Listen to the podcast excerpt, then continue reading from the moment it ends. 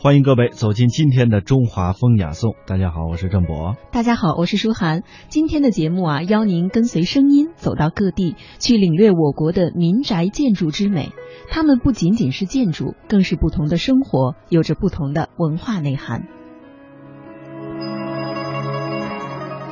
对于民宅现在的居住环境，我们会有这样一个感受：城市越来越大，家却越来越小。因为一栋栋的高楼大厦拔地而起，同时也有一座座的小院、墙屋倒塌，这种此消彼长的变化正在逐渐侵蚀着中国传统的民宅建筑。像北京的老胡同当中，这些四合院没落，可以说是中国传统民宅逐渐退出历史舞台的一个缩影。因为人们现在都住进了高楼大厦，想要见到春见花开燕归堂，秋见落叶梧桐黄，已经不像从前那么容易了。曾几何时，日渐式微的中国民宅也曾经惊艳过整个世界。山环水绕，钟灵毓秀，入诗入画，又不失栖居环境，养人养心又独具美感。中国的民宅历经千年，匠心独运，山南海北各具风格。这些房屋因地制宜，借山林藏灵气。它们不仅仅是一种建筑，更是一种生活。且不说中国传统民宅的建筑学价值，单从着眼来看，便已是赏心悦目，令人神往。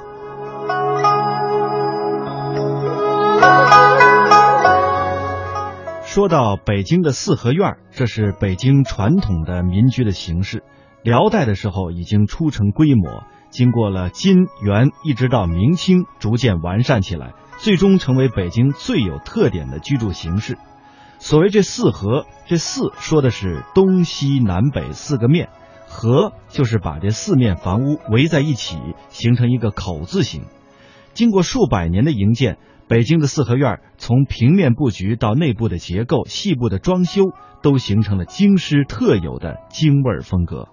北京正规的四合院一般依东向西的胡同而坐北朝南，基本的形制是分居四面的北房、南房和东西厢房，四周再围以高墙，已成四合，开一个门。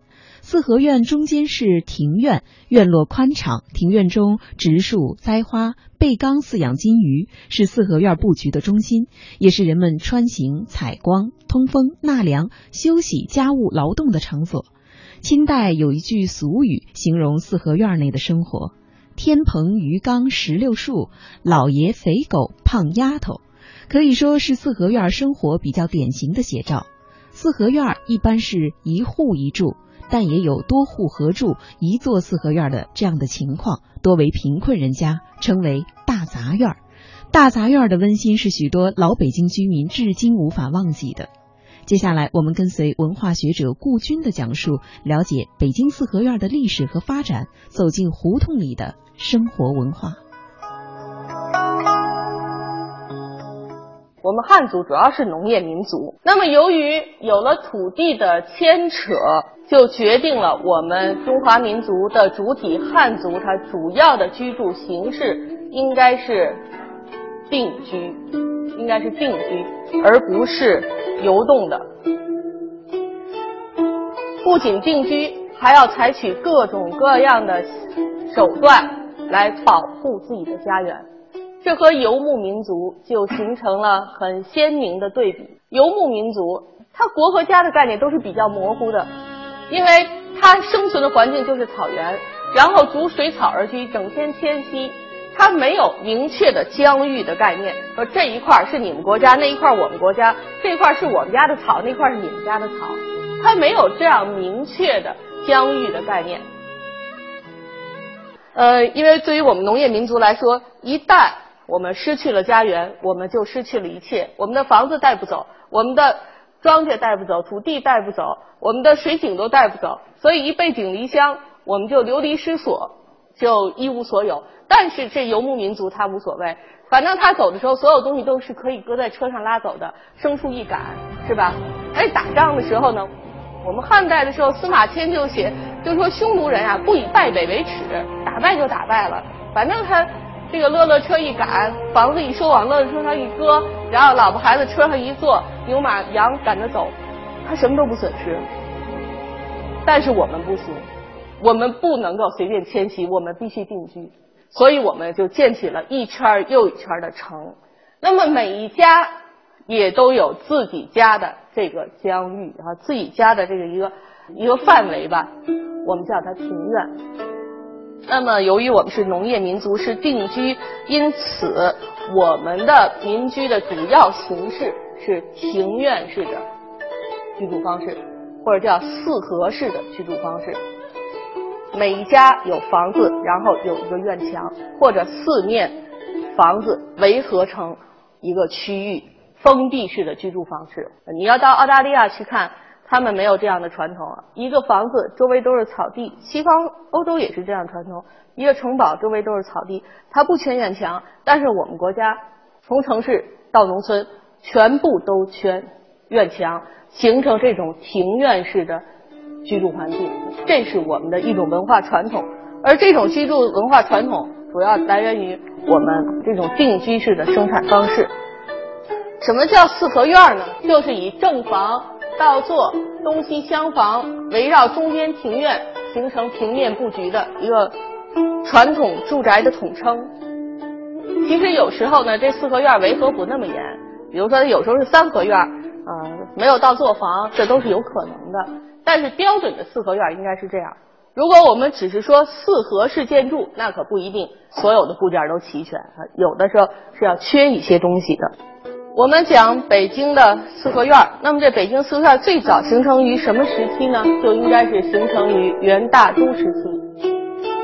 但是大家千万别以为我们现在北京的胡同里那四合院始建于元代。我们现在北京市里边元代的建筑基本都倒光了，没有了，或者被拆了更新了，或者呢是在七六年地震的时候塌毁了。我们现在北京城里的建筑，包括宫殿什么，基本上都是明清的。而北京现在的四合院里边，明代的建筑都已经很少，基本都是清。而且以清中后期的为多。元代大都决定了我们老北京城的街巷格局。元代大都总共分五十坊，《西京志》里记载啊，大都的街制自南以至于北谓之京，自东呃至西谓之北。大街二十四步阔，小街十二步阔，三百八十四火巷，二十九胡同。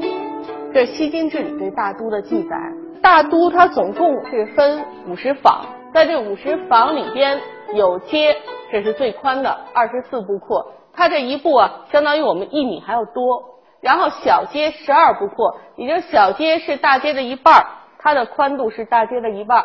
然后呢是火巷，火巷我们现在啊很少有叫火巷的了，像锣鼓巷还叫个巷哈。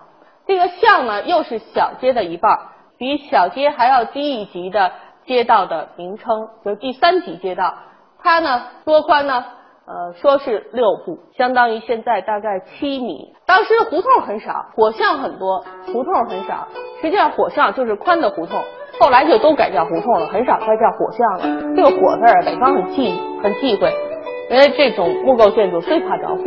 当时二十九胡同，这二十九胡同肯定是最窄的小街道哈。那么后来呢，这个火巷和胡同就都融为一体了，纵向的应该为街。过去老北京有句话啊，就是呢南北为街，东西为巷。所以你去看老北京的商业街，基本上都是南北走向的，没有东西走向的。凡是东西走向的都是胡同，两边都是居民。北京四合院院子里边种树也都是有讲究的。不是什么树都可以种的，常种的都有些什么？最常种的石榴，石榴多子，寓意吉祥，在内宅种石榴，子孙昌盛，这是最主要的。这个春夏的时候看花非常漂亮，到秋天的时候还可以吃果，果子也挺好。天棚、鱼缸、石榴树，石榴是必种的。还有呢，海棠、玉兰，这都是常种的。一棵海棠，一棵玉兰，寓意着玉堂富贵。四合院里种的树，首先寓意吉祥，第二最好是春华秋实，还有。树形一定不能高，毕竟院子里的空间有限。长得多高呢？与屋脊平最合适，而且一定要是落叶的乔木。夏天啊，我们说它玻璃很大，阳光一直能照到里边。夏天你说晒不晒？它肯定难受啊。夏天热，那么夏天它花的叶子一长起来，你屋里面是花阴凉，很凉快。你要是那么一个大树干，你肯定也也起不了这作用。那么到了冬天呢，叶子一落，阳光照样照进来，一点都不妨碍。夏天遮阳，冬天呢又不碍事儿，然后春华秋实，你说谁不愿意种这样的树？这是北京四合院种树的一些学问，这也是北京四合院在装饰手法上的一个特点。这和南方就明显的不一样。徽派民居基本上没有色彩，干柱子不刷漆，要刷也刷黑色，一般不刷，刷什么刷桐油，用桐油来保护这个柱子。但是北京四合院里可就不一样了。北京四合院的柱子，哪家柱子要是没刷漆的话，人家觉得你没完工，一定得。打麻灰刷漆，这当然一方面是保护柱子，是吧？南方刷桐油，它也是保护柱子。另一方面呢，它也是造成一种气氛。你看北京四合院，它刷的这个颜色，基本上是以红绿为主，是吧？如果它是红的凳子，它就是绿的柱子；它要是绿的柱子，它就得红的梅子，大红大绿，特别的火爆。那么我们的元代的民居是什么样子的？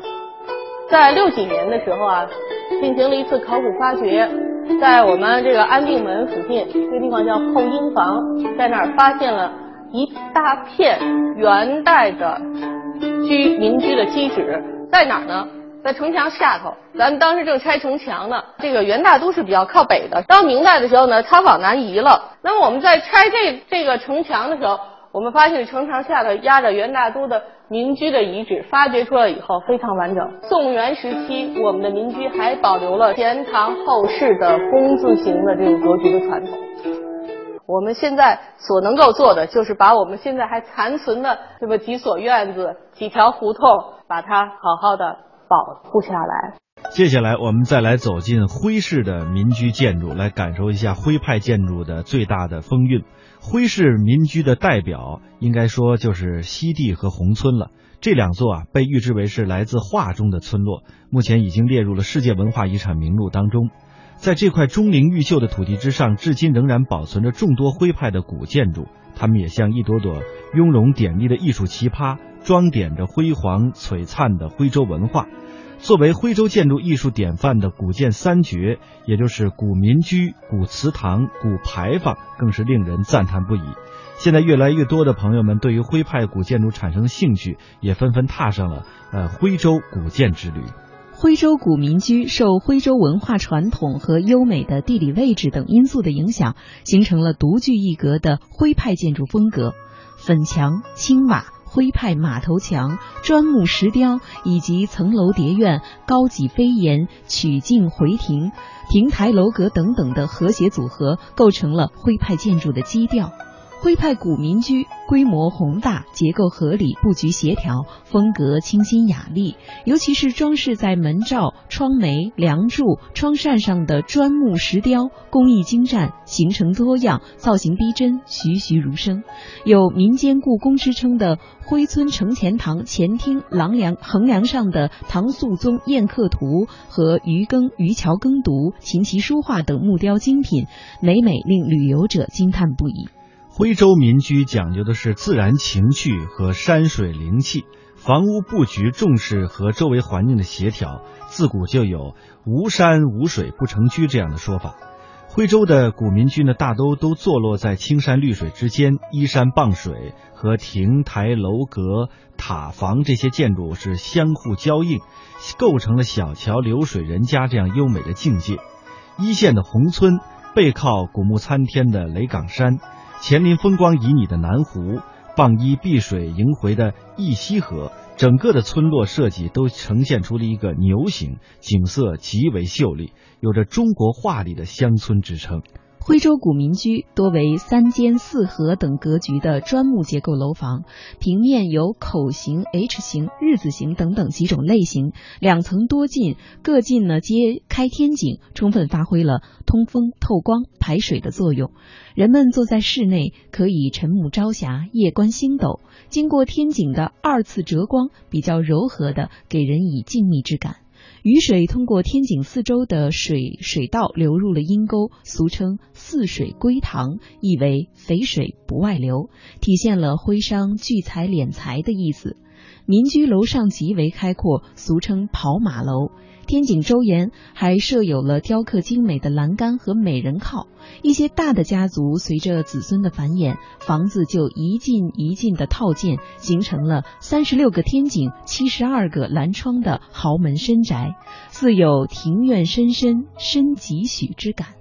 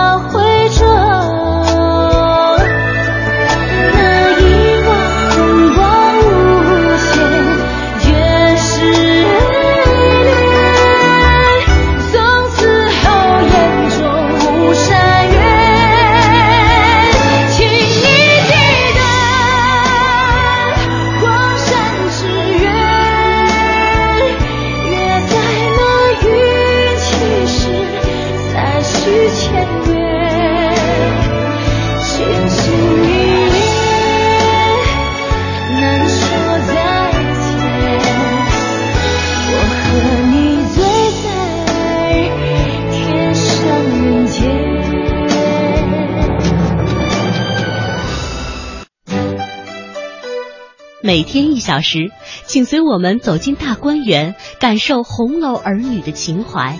每天一小时，随我们坐进白鹿书院，听朱子的治家格言。每天一小时，可邀李白品美酒，白居易赏梅花。今天这一小时，你来了吗？这里是中央人民广播电台香港之声《中华风雅颂》。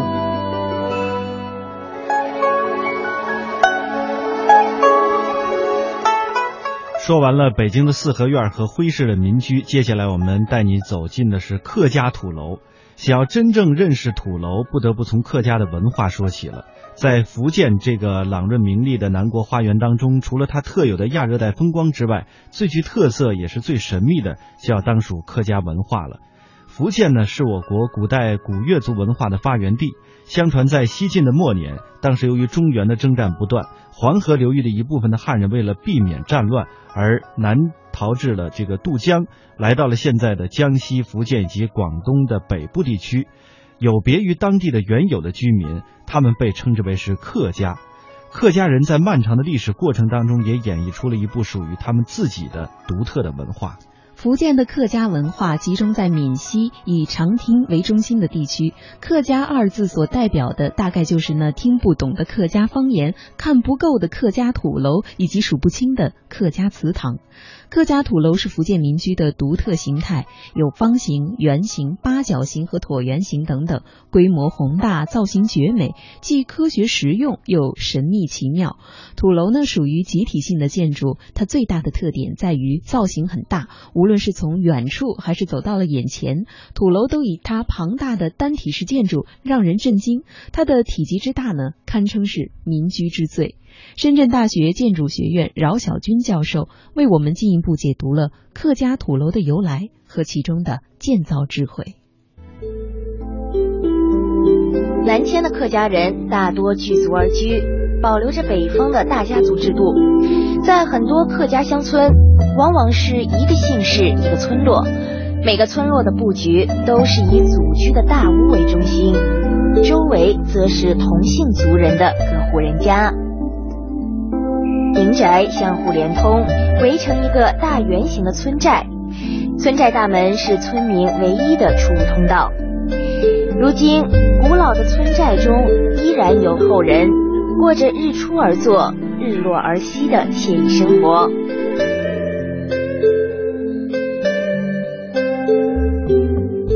在建筑布局上面的话呢，它也是以这个我们讲跟它的宗族社会有关系。中国这个民间的时候，从清代以前的话，它都是以这个呃宗族家一个家谱来形成它的整个呃有着非常严格的一个等级制度，呃，从皇帝到民间到老百姓都是这样，所以它是一种这样一种宗族的体制的话呢。使它的在建筑的形态上面的话呢，也去呃跟这种东西相对应。那这种对应呢，主要是体现在比如说中轴线。当它形成这个中轴线的话，在中间的话，一定是它的第一个来到这个地方的一世祖来呃居中，在排位上也是排在中间的。然后它再向两边这样扩展。所以围龙屋的话，它你看到的特点，它是一圈一圈向外扩展。国历史上的战国时期，烽火连天，最早可溯源到几千年前的夯土技术，在这一时期被大规模应用，诸侯纷纷夯土筑城，抵御敌国。直到今天，使用夯土浇筑法修筑的秦长城遗址仍有部分存留。而客家民居的最大特征，就是用这种方法修筑出的夯土墙。这无论是土楼也好，或者是这种呃五凤楼也好，它的基本的做法是一种夯土墙的做法，也就是通过用当地的这种泥土、沙，还有石灰，加上一些猪血或者是嗯糯米汁这样子一种混合材料来做它的夯土墙。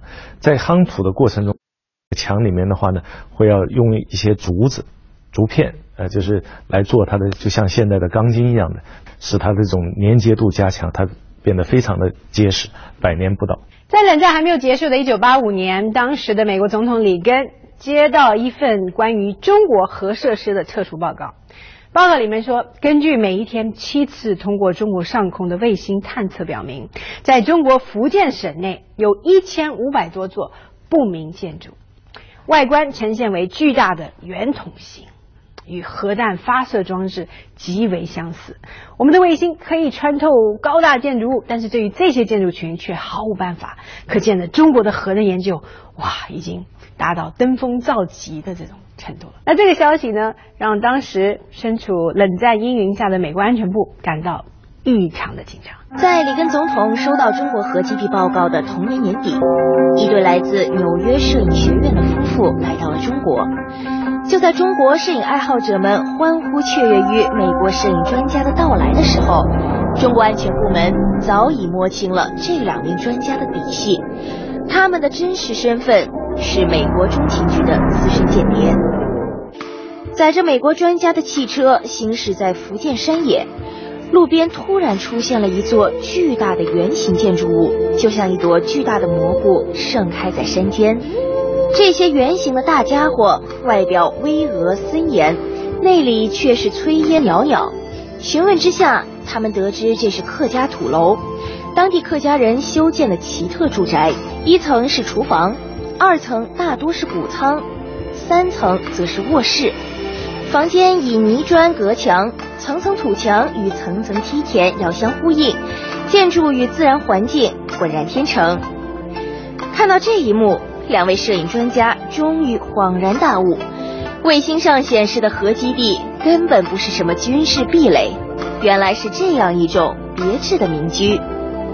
客家人在选址的时候，他按照中国这个传统的习惯，是以客呃以这种风水来作为他的一个呃一个一个理论上的一个一个指导，所以他会在民间他会有一些风水师来。来做这样的一个指导，就是他们会选择一些呃比较好的、适合居住的一些地方。那么这些选择的这个地方呢，它并不是按照我们现代人的这样的一种习惯，呃呃，就是完完全的是坐北朝南或者是什么，而是根据它那个小的环境，也就是说，呃，它会因时因地的来呃选择它的这个建筑的一个朝向。比如说朝向在风水里面是非常重要的一点，那它可能会选择背靠山。面向水，然后左青龙右白虎前暗山的这样子一个大致上的这样一个格局。另外呢，在布局上面，我们还能看到的就是它的有两个，就是一个围龙屋的建设的时候，它背靠山，从山往下的话，它会选一个我们叫风水上叫呃龙脉的一个地方。嗯那么这个地方呢是作为它整最后奠基的时候的一个很重要的叫青苔，或者是一个就是他们的一个呃后院的一个一个那那块原土。呃，其他地方它可能会就是铺上铺上一些石头啊，或者是呃这些地方，只有那个地方会露出原土，也就在它的宗祠的后面。呃，最主要的宗祠的后面会有一个这个原土的这个呃这块地方。那么往前到了钱塘，再往出出去的正门口的话呢，就是这个半月塘或者水塘或者是一条河。